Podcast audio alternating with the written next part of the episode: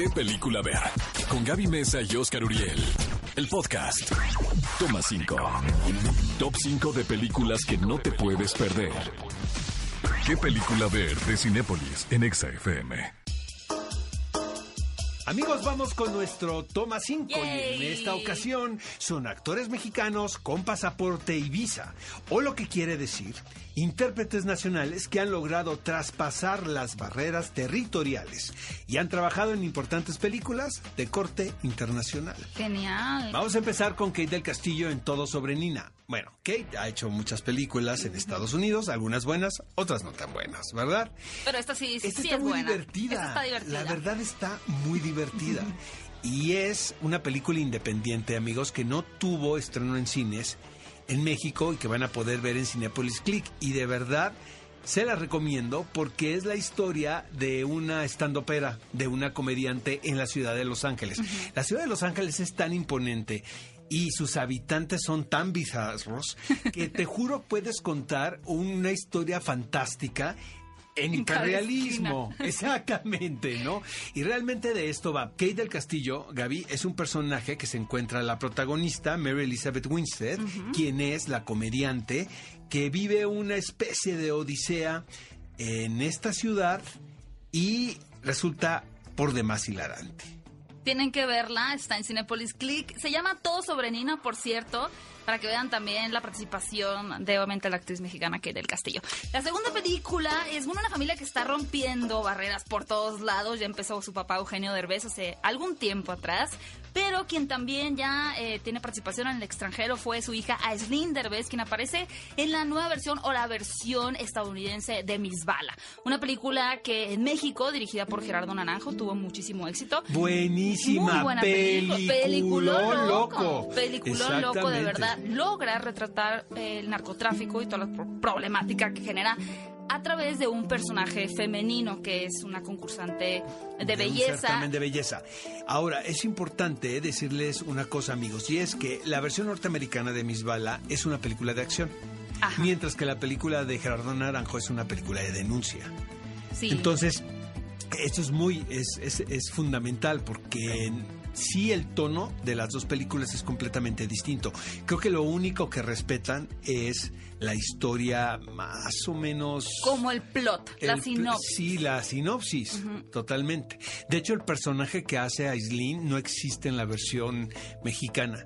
Y obviamente todo está diseñado para el lucimiento de Gina Rodríguez, que Que- es un encanto. Y que la conocen por Jane the Virgin. Exactamente, y es una actriz por demás simpática y carismática. Y bueno, amigos, Demian Bichir, pues era muy intenso, ¿verdad? Y hará muchos dramas también acá de azote y trabajará con, con, autores no importantes, pero pues también le entró al cine de género con la monja. Con la monja. Yo Y creo la que es lo verdad, mejor de la monja. no le ¿eh? fue mal, porque la película fue un exitazo. Yo no soy tan fan de la película. A mí me, yo soy una persona muy miedosa y debo decir que me daba risa esta película. Tampoco fue mi favorita, creo que es uno de los peores spin-offs que ha tenido El Conjuro.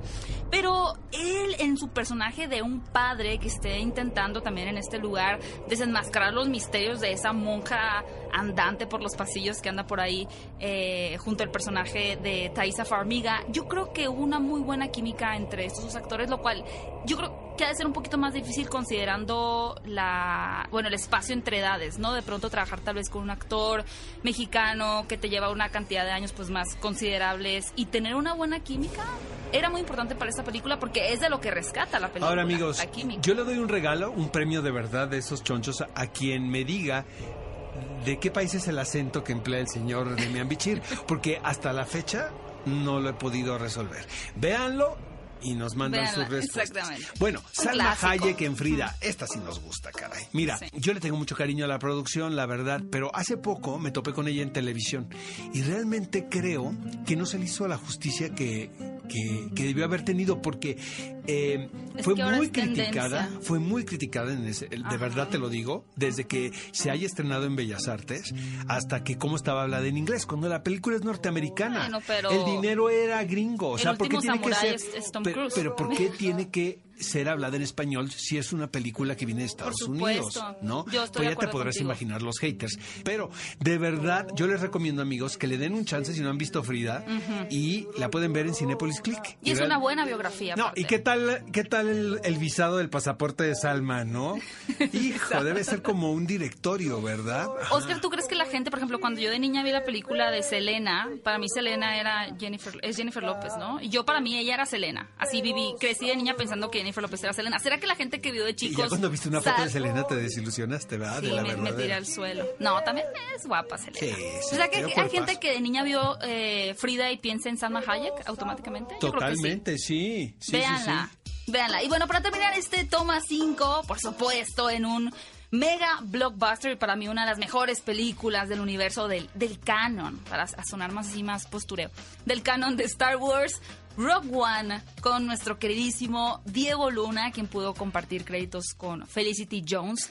Realmente a mí me encantó esa película y creo que Es la eh, mejor. Este personaje lo hace muy Para bien. mí es la mejor de, de, de esta fase nueva de, de entregas y spin-off, ¿no? Y de, y de revitalizar la, la, el mito La- y la, la leyenda y la saga.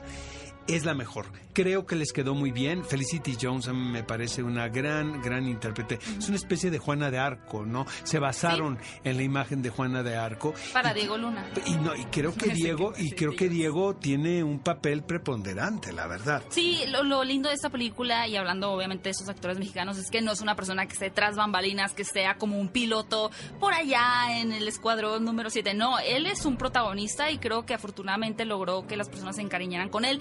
El personaje está muy bien trabajado, está muy interpretado y además, bueno, en una de las mejores películas de Star Wars, no pueden dejar de ver. Estas cinco películas que les acabamos de recomendar, todas están en este momento Estuvo bueno el disponibles. toma cinco, ¿verdad? Buenísimo. Tú hazlos todos ahora, Oscar. No, creo. Ah, bueno. Es uno y uno. Ajá. Podemos hacer parte dos de este. Bueno. De actores mexicanos con pasaporte y visa. Metemos a Isa González. Sí, Tal caray. vez, si hace algo bueno. No, no es cierto, si tiempo. Cinefilos, eh, les vamos a convertir la nueva encuesta de la semana. Amigos, ayúdenme a ganar, por favor. Ayúdenme a hacer enojar a No Gaby vale Mesa con. Z. Ahí va la encuesta. Para ustedes, ¿cuál ha sido el mejor blockbuster de lo que va del año? Las opciones son las siguientes. Avengers Endgame, Capitana Marvel, Aladdin o Toy Story 4. Obviamente yo voto por Avengers Endgame. ¿Tú ibas a votar también por esa? Sí. ¿Podemos hacemos? votar, señor productor? Que por la no mi- No, me dice- dice la... Me dice, no, tengo aquí a la productora de Cinepolis. A ver, Pero si ¿cómo no eres va? el Otra peor, vez, dímelo, no dímelo, dímelo. Avengers Endgame, Capitana Marvel, Aladdin y Toy Story 4. Ay, sí me dejaste los... Acabas de decir en el programa que te gustó mucho Aladdin. Bueno, Va a perder Capitana Marvel. va- No vas a perder Marvel, tú. No, no voy a votar por Capitana Marvel. Ahora no te gusta Voy a votar por. Aladino. Ahí les va mi Ah, voto, por Aladino. Ok. Me forzaron, seguidores. A mí también me forzaron la vez que perdí. Me forzaron. Bueno, a la próxima me toca a mí escoger primero. Bueno, Ahora. trato hecho, Va. trato hecho. Bueno, vayan ustedes a las redes sociales de EXA y a nuestras redes también para que puedan ahí ver una encuesta y votar. Obviamente el siguiente programa serán compartidos los resultados. Ve a Cinépolis y utiliza el hashtag qué película ver. Escúchanos en vivo todos los sábados a las 10 de la mañana en Exa FM 104.9.